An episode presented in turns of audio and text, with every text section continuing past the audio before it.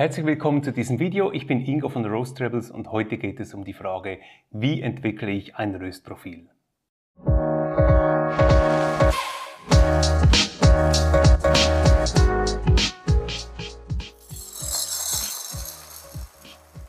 Ich merke, dass viele vor dem ersten Rösten ein bisschen verunsichert sind von den Informationen, die es auch gibt. Ähm, das Rösten als etwas sehr Kompliziertes anschauen. Es wird ja auch häufig gesprochen von der Röstkunst oder es wird fast schon etwas Magisches damit verbunden. Ähm, hier kann ich aber auch ein bisschen den Druck von euren Schultern nehmen. Tatsächlich ist Rösten einfach eine Zubereitungsart. Es ist halt meistens eine Zubereitungsart, die man selber noch nicht so kennt oder noch nicht zu Hause miterlebt hat. Die meisten von uns haben vielleicht zu Hause gelernt, wie man einen Kuchen backt. Da gibt es auch gute Backbücher. Hätten wir das nicht gelernt, dann wäre wahrscheinlich ein Kuchen zu backen noch viel, viel ähm, noch viel, viel magischer für uns als Kaffee zu rösten. Das heißt, wenn man die Basics, also die Grundlagen kennt, wie man seine Röstung angeht, dann hat man schon gute Chancen, um wirklich auch einen guten Kaffee zu rösten. Und darum geht es auch in diesem Video. Ich möchte euch die Basics vermitteln. In folgenden Videos werden wir dann sicher einzelne Aspekte noch anschauen und ein bisschen vertiefen. Aber hier geht es wirklich einfach darum, dass ihr losstarten könnt und einen Kaffee rösten könnt. Und natürlich kann man alles noch vertiefen. Ähm, denkt daran, es gibt auch bei Kaffeerösten Weltmeisterschaften. Lasst euch davon einfach nicht verunsichern, auch von den Diskussionen in Foren und Gruppen, sondern ähm, haltet einfach das im Hinterkopf. Wenn man ähm, 80% richtig gemacht hat, dann gibt es schon mal einen recht guten Kaffee. Und ich möchte dieses Video in zwei Teile aufteilen. Im ersten Teil, da gehe ich auf drei Aspekte ein, die wichtig sind beim Rösten. Und im zweiten Teil gehen wir dann mal so einen Röstverlauf durch und, und ähm, schauen an, wo man eigentlich dann Entscheidungen treffen kann, die den Geschmack und das Profil des Kaffees deutlich ähm, beeinflussen. Zu den drei Aspekten. Wichtig ist beim Rösten, dass der Kaffee gleichmäßig geröstet wird. Das heißt, rundherum um die ganze Bohne, aber auch von innen nach außen gleichmäßig geröstet wird. Wenn ihr das hinkriegt, ist die Chance schon mal sehr groß, dass ihr einen guten Kaffee geröstet habt. Im schlechtesten Fall habt ihr einen Kaffee, der innen noch grün ist, also unterentwickelt und grasig schmeckt und an gewissen Stellen schon verbrannt. Und was man hier auch sagen muss, hier merkt man natürlich einen großen Unterschied zwischen den Rösmaschinen und Geräten, die wirklich dafür konzipiert wurden und auch eine Trommel haben, die sich kontinuierlich bewegt, eine Mischung von ähm, einem Luftstrom und direkter Hitzeübertragung. Das heißt, das sind natürlich dann auch Geräte, die wirklich genau auf diese gleichmäßige Röstung ausgelegt sind, im Gegensatz zu selbstgebauten ähm, Lösungen. Und ich denke, ich werde auch dazu mal ein Video machen, um euch auch noch ein paar Hinweise zu geben, worauf ihr achten müsst, wenn ihr jetzt nicht ein Röstgerät verwendet, sondern ähm, eine, eine alternative Röstlösung. Also merkt euch einfach, wichtig ist, dass es hinkriegt, dass die Bohne möglichst gleichmäßig geröstet wird auf allen Seiten und auch innen wie außen. Das zweite, wenn das erste eher technisch ist und allgemeiner, das zweite ist wirklich jetzt sehr individuell. Und das ist nämlich die Wahl der richtigen Bohne in Kombination mit dem richtigen Röstprofil. Und bei Röstprofil geht es auch ähm, in erster Linie mal um den Röstgrad. Natürlich kann man durch das Röstprofil extrem viel beeinflussen, aber das Größte, was den stärksten Einfluss einfach schon mal hat, ist der Röstgrad. Und hier ist es auch wichtig, dass ihr euch natürlich mit dem Produkt, mit dem Kaffee auseinandersetzt, dass ihr euch anschaut, ähm, bei Kaffees, die auch gut schmecken, was habt ihr für einen Röstgrad, möglichst viele Informationen zum Kaffee heraussucht, bei den Röstern nachfragt. Die meisten kleineren Röster, wenn ihr bei kleineren Röstern einen Kaffee kauft, können euch genau sagen, wo der Kaffee herkommt, können euch Informationen geben zur Aufbereitungsart. Ähm, auch dazu werden wir sicher spezifisch noch ein Video machen.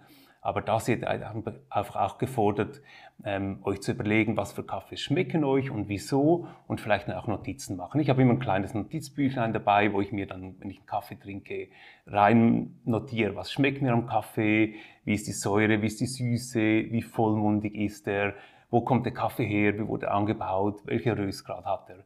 Denn da kommt man wirklich dann einen großen Schritt weiter. Um das vielleicht ein bisschen so konkreter zu machen, gebe ich euch ein Beispiel. Ähm, Viele mögen ja diesen typisch italienischen Espresso. Und wenn man so einen typisch italienischen Espresso sucht, hat man gerne einen Kaffee, der so ein bisschen vollmundig ist, etwas Süße hat. Was aber fast niemand in seinem Kaffee mag, ist Säure. Das heißt, es muss ein Kaffee sein, der möglichst säurearm ist. Und wenn jetzt hier zum Beispiel einen äthiopischen Jirga-Chefe wählt, also eine Bohne, die von Natur aus schon sehr viel vielleicht Frucht, Süße, aber auch Säure hat, dann werdet ihr so einen Kaffeegeschmack fast nicht erreichen. Das heißt, ihr müsstet die Bohne fast schon tot rösten. Das vielleicht auch zum Vorwegnehmen, je dunkler ihr den Kaffee röstet, desto weniger Säure hat er. Ähm, das heißt, ihr müsstet so einen Yirgacheffi fast schon tot rösten, ähm, um die Säure rauszubringen. Seid aber dann schon wieder in einem Bereich, wenn ihr zu dunkel röstet, dass der Kaffee dann abflacht, dass er wässrig und bitter wird, während ihr wenn ihr zum Beispiel eine Bohne nehmt, die von Natur aus weniger Säure hat, also das kann zum Beispiel äh, typischerweise aus Brasilien ein Yellow Bourbon Kaffee sein, das kann ein indischer Kaffee sein, das können teilweise Kaffees aus Indonesien sein, es können auch Caneforas, also Robustas sein oder Monsun Malabar, das sind alles Kaffee, die von Natur aus schon wenig Säure haben. Und das sind dann auch Bohnen, die ihr nicht zu dunkel rösten müsst. Da könnt ihr zum Beispiel bis zum Second Crack gehen weil ihr ja sowieso schon wenig Säure habt und ihr seid dann noch bei einem Rösgrad, der noch recht viel an Süße und Vollmundigkeit behält und erreicht so dann wirklich ein, ein Geschmacksprofil, was für euren Kaffee sehr gut passt. Also das müsst ihr euch wirklich darauf achten, welche Bohne wählt ihr und euch entscheiden, welchen Röstgrad das ihr wählt. Das ist das Zweite. Und das Dritte, was wichtig ist beim Rösten, ist, dass ihr Röstfehler vermeidet. Die typischsten Röstfehler, das sind einerseits mal Verbrennungen. Äh, man spricht hier zum Beispiel vom Scorching. Scorching erkennt ihr, das sind so kleine schwarze Absplitterungen auf dem Kaffee, kleine schwarze Punkte. Oder Tipping, das erkennt ihr, ist ein bisschen schwieriger als Scorching zu erkennen, aber wenn ihr euch gut achtet, seht ihr das auch. Das sind dann kleine dunkle Punkte ähm, an den Spitzen der Bohne. Das sind so typische Verbrennungen, die man vermeiden möchte, denn sie haben einen unangenehmen Geschmack im Kaffee. Das zweite ist natürlich ähm, vermeiden, dass der Kaffee noch unterentwickelt ist, also dann seinen grasigen Geschmack hat. Und ein dritter typischer Röstfehler, den es auch zu vermeiden gibt, ist das sogenannte Backen. Das ist, wenn der Kaffee zu langsam geröstet wird. Das ist so ein Geschmack, der sehr unangenehm, so undefinierbar ist, ein bisschen etwas Papieriges, Kartoniges hat. Das sind also die drei Sachen, worauf wir achten müssen. Wirklich gleichmäßig rösten, die Wahl der richtigen Bohne in Kombination mit dem richtigen Röstprofil und das Vermeiden von Röstfehlern. Und wie man das macht, schauen wir jetzt gleich mal anhand eines Röstprozesses an. Und da gibt es verschiedene Etappen. Die erste ist mal das Bereitstellen der Ware, also der Kaffee. Also der Entscheid für euch auch, wie viel Kaffee das ihr verwendet in der Röstung. Und hier ist es einfach wichtig zu beachten, es hat einen Einfluss auf die Röstung, mit wie viel Kaffee das ihr röstet. Das heißt, wenn ihr an Röstprofilen arbeitet, Röstprofile entwickelt, dann nehmt immer genau gleich viel Kaffee, messt das ab, schaut auch, dass der Kaffee möglichst immer die gleiche Temperatur hat, also indem ihr zum Beispiel den Kaffee ähm, am gleichen Ort lagert, indem ihr den Kaffee nicht zu kalt oder nicht zu stark in der Sonne exponiert lagert, sondern zum Beispiel in einem Küchenschrank, dass ihr mit der gleichen Starttemperatur startet und mit der gleichen Menge. Dann die Frage ist, wie viel Kaffee ihr in euren Röstern lädt. Und hier hat natürlich jeder Röster, der gibt euch ein bisschen eine Kapazität an, also von bis, was dann der Röster empfiehlt. Und ihr werdet dann auch merken, wenn ihr mehr Kaffee drin habt, also je mehr Kaffee ihr drin lädt, desto mehr Masse ist es natürlich, die schon mal zu Beginn bei der Röstung absorbiert wird. Also ihr müsst euch vorstellen, ihr heizt den Röster auf auf eine auf eine Starttemperatur und gebe dann aber die Bohnen ein, ähm, die in Raumtemperatur in den Röster reinkommen. Und natürlich, je weniger Bohnen das sind, desto weniger Hitze wird ähm, aus, dem, aus dem Röster gezogen und je mehr Bohnen ihr reingibt, desto mehr Hitze saugen die schon mal aus aus dem Röster. Das heißt, ähm, je größere Mengen das ihr röstet, desto mehr Hitze müsst ihr auch geben, desto länger geht in der Regel die Röstung und je weniger Bohnen ihr verwendet, desto schneller geht die Röstung, desto weniger Hitze wird absorbiert aus dem Röster und auch desto weniger Hitze müsst ihr geben, denn wenn ihr weniger Bohnen verwendet, dann ist eher ein bisschen die Gefahr dann für diese Verbrennungen, für diese Scorching-Verbrennungen. Wenn ihr wiederum viel Bohnen nehmt und den Röster ein bisschen überlädt und die Röstung dann zu lange geht, dann habt ihr das Risiko, dass ihr den Kaffee dann backt, weil er nicht so richtig auf die Hitze und nicht richtig mit dem richtigen Momentum in den First Crack reinkommt. Also hier die Wahl der richtigen Menge. Meistens gibt es Empfehlungen vom Hersteller. Immer konsistent bleiben und daran denken, wenn ihr eine kleinere Menge habt, dann ein bisschen vorsichtiger sein mit dem Brenner und der Starttemperatur. Wenn ihr eine große Menge habt, dann könnt ihr ein bisschen den stärkeren Brenner geben und auch mit einer stärkeren Starttemperatur starten. Und hier sind wir genau beim zweiten, die Starttemperatur. Ich habe schon ähm, von einigen Leuten gehört, die gesagt haben, ja, ich heize meinen Hotdog-Röster 10 Minuten vor auf 180 Grad. Das müsst ihr bei diesen kleinen Geräten nicht machen. Das ist natürlich etwas, was ihr wahrscheinlich gehört habt aus Videos von großen Produktionsröstern. Bei den großen Produktionsröstern ist es eine sehr große Masse an Metall, welche da aufgeheizt werden muss. Und in der Regel ist es in der Produktion, auf den großen Produktionsrösten auch so, dass die erste oder die ersten paar Röstungen ein anderes Profil haben als die folgenden Röstungen, weil der Röster einfach noch nicht so auf Hitze ist. Bei den kleinen Geräten, äh, mit denen ihr zum Beispiel als Heimröster arbeitet, ist das in der Regel nicht so, weil ihr relativ kleine Massen habt. Da seid ihr eigentlich schon ziemlich konsistent von der ersten Röstung an. Das heißt, ihr müsst den Röster nicht ewig vorheizen, sondern heizt ihn einfach auf, bis ihr bei der Starttemperatur seid, die ihr für euch wählt und gebt dann die Bohnen ein. Hier die Starttemperatur, da entscheidet ihr einerseits aufgrund der Menge, das habe ich vorher schon erwähnt, also wenn die Menge größer ist, könnt ihr eine höhere Starttemperatur wählen, wenn die Menge kleiner ist, eine tiefere. Etwas anderes, was hier auch noch mit entscheidend ist, ist hm, die Härte, also die Dichte der Bohnen. Hochlandbohnen, also höher gewachsene Bohnen, haben häufig eine höhere Dichte. Das hängt damit zusammen, dass die Temperatur nachts im Anbaugebiet tiefer ist und dadurch die Bohne ein bisschen langsamer wächst. Sie wird dadurch geschmacklich auch komplexer, hat mehr Zucker drin, sind häufig so diese ein bisschen Specialty-Bohnen mit Komplexität, Säure, Zucker drin, während dann tiefer gewachsene Bohnen eine geringere Dichte haben und da müsst ihr euch auch wieder achten, ähm, die Information kriegt ihr von den meisten Rohbohnenhändlern, wie hoch oder tief ist die Bohne gewachsen und die könnt ihr als Faustregel könnt ihr einfach mitnehmen, wenn ihr eine Bohne habt, die hoch gewachsen ist, auf einer hohen Höhe, die härter ist in der Dichte, dann könnt ihr eine höhere Starttemperatur und auch anfangs der Röstung ein bisschen eine stärkere Temperatur geben beim Brenner. Während wenn ihr eine Bohne habt mit einer geringeren Dichte, dann wählt ihr bisschen eine geringere Temperatur, um hier dann auch wirklich so wieder diese Scorching, diese Verbrennungen zu verhindern. Und dieser Monsun Malabar ist ja sehr beliebt bei Heimröstern. Da müsst ihr euch auch darauf achten, dass ein Kaffee, der aufgrund von diesem Monsuning eine extrem geringe Dichte hat. Also hier aufpassen, dass ihr nicht zu, zu hoch in der Starttemperatur startet, um zu verhindern, dass ihr hier Verbrennungen beim, an der Bohne dann erreicht. Dann geht ihr in die erste Phase und was man grundsätzlich mal sagen kann, ist, ähm, bei den Bohnen, da gibt es eigentlich zwei Phasen. In der ersten Phase, das ist die Phase bis zum First Crack, da sind die Bohnen endothermisch, das heißt, sie nehmen sehr viel Hitze auf. Und deshalb muss man dann den Brenner auch recht hoch halten, also der Brenner oder das Heizelement beim elektrischen Röster, also recht viel Hitze geben, da die Bohnen das aufnehmen. Und dann in der zweiten Phase, also beim First Crack, da verändern sich die Bohnen so, dass sie exothermisch werden. Das heißt, die Bohnen selber geben auch Hitze ab. Und wenn ihr da dann die Röstung nicht kontrolliert, das heißt konkret, wenn ihr da nicht deutlich zurückgebt mit dem Heizelement oder dem Brenner, dann könnt ihr die Röstung nicht mehr kontrollieren und dann geht sie euch zu stark dann eigentlich ähm, die, die Temperatur nach oben. Das heißt, hier, was man grundsätzlich sagen kann, zu Beginn der Röstung mehr Hitze geben. Das nehmt ihr tendenziell eher ein bisschen ab. Wo ihr vor allem deutlich zurückgeht mit der Hitze, ist dann beim First Crack. Und hier noch etwas, was ihr achten müsst, so auch als Faustregel. Ähm, eine Empfehlung ist, ähm, wenn ihr die Röstphase, wenn ihr die Röstung eben in diese zwei Phasen unterteilt, also vom Einwurf bis zum First Crack und vom First Crack bis zum Ende der Röstung, dann ist der Anteil der Zeit vom Einwurf bis zum First Crack etwa 80% der Zeit und bis zum Ende der Röstung etwa 20%. Also wenn die Röstung total etwa 10 Minuten gibt, dann hättet ihr 8 Minuten vom Einwurf bis zum First Crack und 2 Minuten vom First Crack bis zum Ende der Röstung.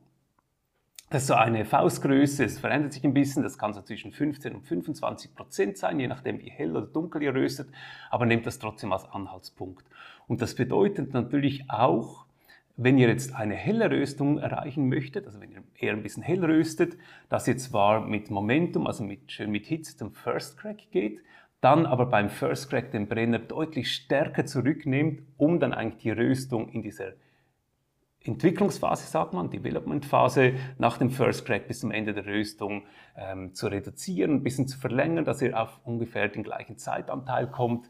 Während, wenn ihr eben so eine Espresso-Röstung macht, eine dunklere Röstung macht, dann bleibt ihr ähm, beim First Crack, ihr nehmt ihn zwar auch zurück, aber bleibt ein bisschen höher als bei einer Filterröstung, so dass ihr in diesem Zeitanteil bis zum Ende der Röstung dann auf eine höhere Temperatur, also auf einen dunkleren Röstgrad kommt. Der First Crack übrigens, ähm, den messt ihr dann, wenn die Knacken, also nicht wenn die ersten Knacker auftauchen, sondern wenn dieses Knacken regelmäßig wird. Also in der Regel sagt man, wenn so drei Knacker nacheinander kommen, dann messt ihr den First Crack und markiert ihr den. Und wenn ihr ein bisschen experimentieren möchtet noch, dann könnt ihr euch die erste Phase, also die Phase bis zum First Crack, auch nochmals unterteilen und einen Punkt markieren. Das könnt ihr für euch aufschreiben, könnt ihr in Artisan aber auch mit einem Klick markieren, diesen Trocknungspunkt. Also dann, wenn die Bohne so von diesem Heugelb zu einem erdnussfarbigen Braun wird. Und häufig bei vielen Kaffees ähm, funktioniert das sehr gut, dass wenn man dort um diesen Trocknungspunkt die Röstung noch ein bisschen verlangsamt, also vielleicht so eine Minute den Brenner ein bisschen zurücknimmt, dass sich da noch eigentlich eine schöne Süße entwickelt. Danach muss man aber den Brenner wieder stark hochfahren, um dann wirklich mit Momentum, also wichtig ist einfach immer, dass man mit genug Geschwindigkeit dann in den First Crack kommt, denn wenn man zu langsam ist in dieser Phase vor dem First Crack, dann riskiert man, dass die Röstung dann zu lange wird und eben diesen gebackenen, unangenehmen Geschmack kriegt. Und dann gibt es noch den Airflow, also die, die Luftzufuhr beim Rösten. Die hat eigentlich verschiedene Funktionen. So traditionell oder typischerweise sagt man, ähm, die ist am Anfang gering und nimmt dann kontinuierlich zu, also je länger mehr Luft geben beim Rösten. Das hat einfach so den Hintergrund, dass ihr ähm, eigentlich anfangs halt sehr viel Wasserdampf, also die, die Bohne trocknet, es gibt Wasserdampf im Röster, dieser Wasserdampf soll raus vor allem um den First Crack, also vor und um den First Crack gibt es eine extrem starke Rauchentwicklung. Der Rauch muss auch raus, damit er den Geschmack nicht beeinflusst. Und dafür ist der Airflow traditionellerweise da. Aber ähm, hat noch eine weitere Funktion und zwar beeinflusst es den Geschmack des Kaffees auch, welchen Anteil an Strömungshitze in der Hitzeübertragung da ist. Also Konvektion im Vergleich zur Konduktion, zur direkten Hitzeübertragung das heißt, der Airflow, also der Lüfter, beeinflusst auch den Geschmack des Kaffees. Und leider gibt es hier auch so ein bisschen wenig wirklich harte Fakten oder klare Anleitungen. Was ihr aber so ein bisschen als Faustnehmegröße nehmen könnt, ist, ähm, wenn ihr mehr, wenn den Lüfter ein bisschen stärker ähm, einschaltet, dann habt ihr so ein bisschen klarere, komplexere Kaffees, auch diese Kaffees, bei denen man ähm, die Säure, die Komplexität mehr betont. Das sind Kaffees, die in der Regel mit ein bisschen mehr Luft, ähm, Strom, Airflow geröstet werden, versus wenn ihr ähm, mit wenig Airflow röstet, dann röstet ihr tendenziell so ein bisschen diese schokoladigen, nussigen, klassischen Espresso-Röstung. Probiert das einfach mal aus um wirklich dann auch noch mit dem Lüfter, wenn ihr den schon habt, einen Einfluss zu nehmen auf den Geschmack des Kaffees. Dann, wenn ihr das Ende der Röstung erreicht habt, dann leert ihr den Röster und wichtig ist hier, dass die Bohnen schnell abgekühlt werden. Also die sollten in vier, maximal fünf Minuten auf Raumtemperatur sein. Bei den meisten Röstern ist schon eine gute Kühlung eingebaut, bei einigen Heimröstern noch nicht. Also Jean zum Beispiel, der, der hat keine gute ähm, Lüftung eingebaut, oder auch bei selbstgebauten Lösungen. Da müsst ihr euch einfach extern etwas bauen, zum Beispiel mit einem kleinen Ventilator und einem Spaghetti- oder Mehlsieb, ähm, um die Bohnen schnell runterzukühlen. Das sind eigentlich schon die wichtigsten Grundlagen. Wenn ihr das beachtet, ist die Chance schon mal groß, dass ihr euch einen guten Kaffee röstet. Und wenn ihr jetzt an den Röstprofilen arbeitet und die weiterentwickelt, ist auch immer wichtig, dass ihr das natürlich verkostet, weil das auch euer individueller Geschmack ist. Dann könnt ihr aber genau auch an diesen Stellgrößen arbeiten. Also ich empfehle euch und mache das auch selber, dass ich beispielsweise einen Kaffee nehme, ein Röstprofil und dann mal drei, vier unterschiedliche Starttemperaturen nehme und die Kaffees dann daneben verkoste. Oder ich schaue mir an, wie ich den Hitzeverlauf habe in der ersten Phase bis zu diesem Trocknungspunkt, dann vom Trocknungspunkt bis zum First Crack und dann in dieser Entwicklungsphase vom First Crack bis zum Ende der Röstung. Da macht es ein bisschen so, dass ihr wirklich so diese Röstprofile vergleicht, bisschen ausprobiert, mal ein bisschen mehr, mal ein bisschen weniger Hitze gibt in einzelnen Phasen und dann die Kaffees nebeneinander probiert und davon ausgehend dann euer Röstprofil ständig weiterentwickelt und möglichst dann eigentlich immer nur an einer Stellschraube dreht. Das kennt ihr selber auch von der Espresso-Extraktion. Also wenn ihr gleichzeitig dann den Mahlgrad und die Menge und die Wassertemperatur verändert, dann wird das unkontrollierbar. Da nehmt ihr auch in der Regel nur etwas, also nur die Menge oder nur den Mahlgrad oder nur die Wassertemperatur. Und gleich ist es auch beim Rösten. Also mal nur den Airflow ähm, unterschiedlich einstellen, nur die Starttemperatur unterschiedlich einstellen, nur ähm, den Röstgrad unterschiedlich einstellen und so dann eigentlich die Kaffees nebeneinander probieren, bis ihr dann eigentlich das Optimum für euch aus dem Kaffee rausgeholt habt. Ich hoffe, dieses Video hat euch geholfen. Wenn ihr mehr wissen wollt, möchtet über Rösten, dann abonniert den Kanal, schaut auch die anderen Videos an, folgt uns auch, denn wir werden in Zukunft einige Videos zum Rösten auch ähm, aufschalten. Und wenn ihr noch weitere Fragen habt, dann freue ich mich sehr von euch zu hören. Ihr findet meinen Kontakt unter roastrebels.com.